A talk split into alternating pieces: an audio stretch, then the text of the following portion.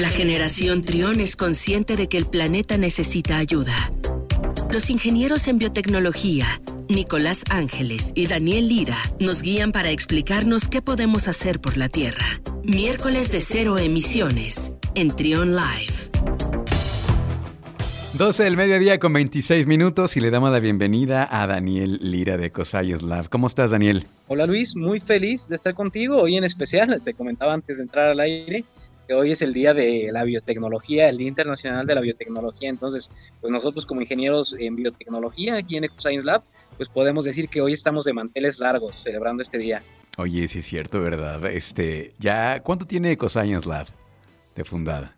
EcoScience Lab, eh, de la idea y todo, vamos para dos años y medio. Ya oficialmente eh, es un año y medio, pero desde que surgió la idea, nosotros eh, decidimos esta fecha como la concepción desde la idea. Entonces, pues sí, ya dos años y medio que surgió esto. ¿Cómo ves, Luis? Pues muchas felicidades. Y cada vez vemos más de estas, estas ciencias, ¿no? Que, que se especializan precisamente en eso, en estudiar la biotecnología, entender cómo podemos hacer de este entorno un lugar mejor, cómo pues dañar menos al medio ambiente. Así es, Luis. Fíjate, te, comento y relacionando un poco con este tema de la biotecnología, el medio ambiente que nosotros siempre buscamos, eh, primeramente que nada quisiera definir tecnología, el concepto que es un conjunto de disciplinas para el uso de componentes eh, de organismos vivos como genes, enzimas y células.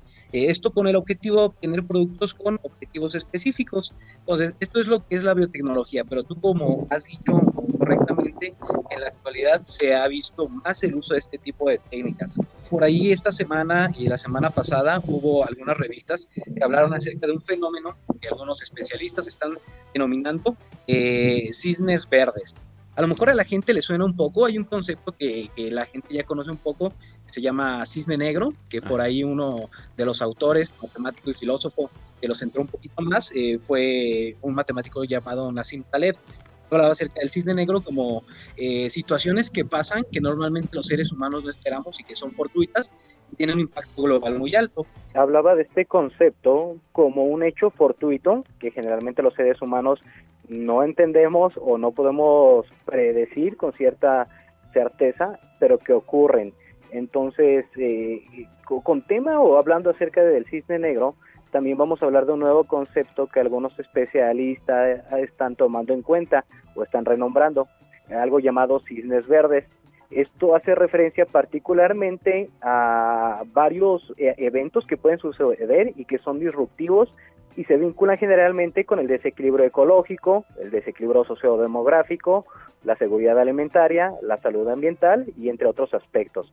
Les comentaba que incluso especialistas clasifican incluso lo que fue el COVID-19 como un tipo de cisne verde. Entonces, pues ante estos eh, hechos, pues se está buscando una alternativa no para evitarlos, porque este tipo de sucesos, como ya te dije, de acuerdo al concepto de cisne negro, es muy poco probable de predecir entonces es totalmente incontrolable para nosotros que sucedan.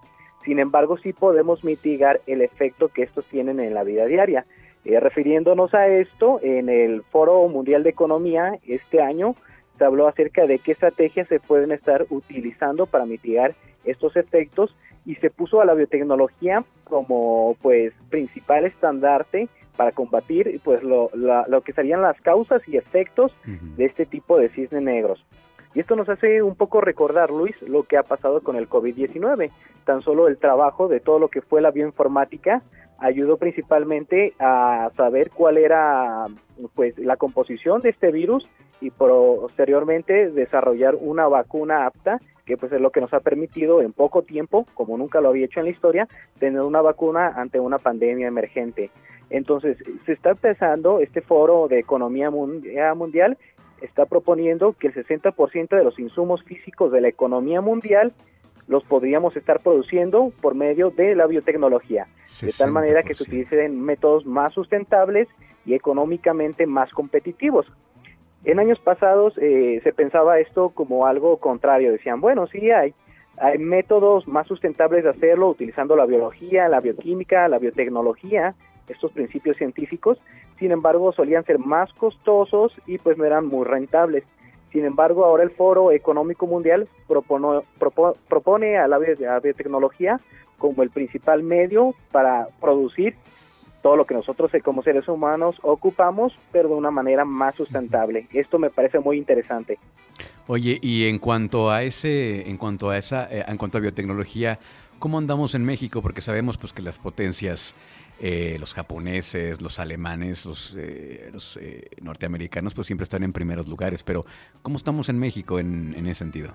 Sí, fíjate Luis que, que realmente e-, es algo que a veces no, nos puede causar un poco de ruido ahí a nosotros los que estudiamos este tipo de carreras, pero bueno, digamos que México no va muy adelantado en biotecnología. Lamentablemente eh, hay muchas circunstancias que llegan a afectar eh, sociales, económicas y políticas que pues hacen que nos retrasemos un poco en este tipo de cuestiones. La realidad es que hay muy buenos biotecnólogos en México, la mayoría lamentablemente salen del país para poder desarrollar su ciencia su, y tecnología.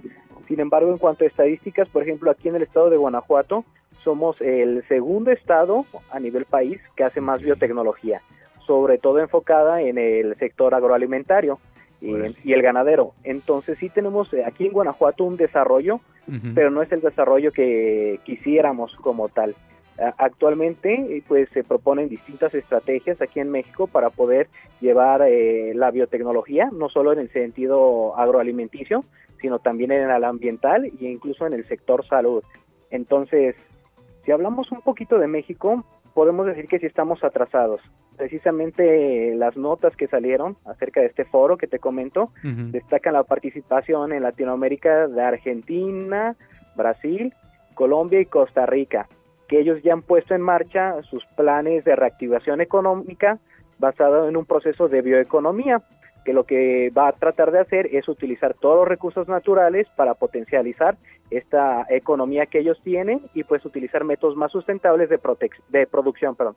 Bueno, pues sin duda hay mucho, hay mucho por hacer aquí en México, pero dentro de esta situación digamos que Guanajuato está destacando como tú lo dices, ¿no? Con estas, pues con este grupo de investigadores de los que ustedes también son parte, porque también hay que destacar la labor que han hecho en, en EcoScience Lab, desde este bioreactor que ustedes este, diseñaron para limpiar el aire a través de, algas, como estos eh, fertilizantes que son amigables con el medio ambiente y todo lo que están desarrollando, la verdad es que vale mucho la pena que pues nosotros como sociedad nos interesemos y desde nuestro nuestra eh, trinchera desde, desde donde estemos, pues apoyar el desarrollo de la ciencia y más si es ciencia que se está haciendo, que se está desarrollando aquí en Guanajuato. Pues muchísimas felicidades, Daniel, a ti, a Nicolás Ángeles, también a Lisbeth, un abrazo a los tres, que sigan los éxitos y en este día, pues ahí nos quedamos con esa reflexión de, de lo, que, lo, que hay que por, lo que hay por hacer en México, ¿no? Así es, Luis. Y pues es lo que queda por hacer y nosotros siempre invitamos a la gente a que se acerque, siempre hay modos de mejorar, siempre está la ciencia como base para el progreso, entonces hay que acercarnos a ella, ya sea que seamos del ramo científico o no, el conocerlo pues nos dará el siguiente brinco que necesitamos como humanidad. Excelente. Pues muchísimas gracias, Daniel, ingeniero en biotecnología, Daniel Lira de EcoScience Lab. La próxima semana acá nos escuchamos. Antes de que te vayas, dinos por favor cuáles son las redes sociales de ustedes.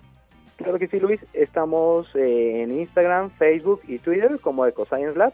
De hecho, hoy vamos a estar publicando y compartiendo algunas cuestiones. Si alguien tiene interés por la biotecnología, pues van a aparecer ahí en nuestras redes sociales. Muchas gracias, Daniel. Un abrazo. Un abrazo, Luis. Hasta luego. Gracias. Seguimos con más aquí en Trion Live. Escucha, escucha. Trion, sé diferente.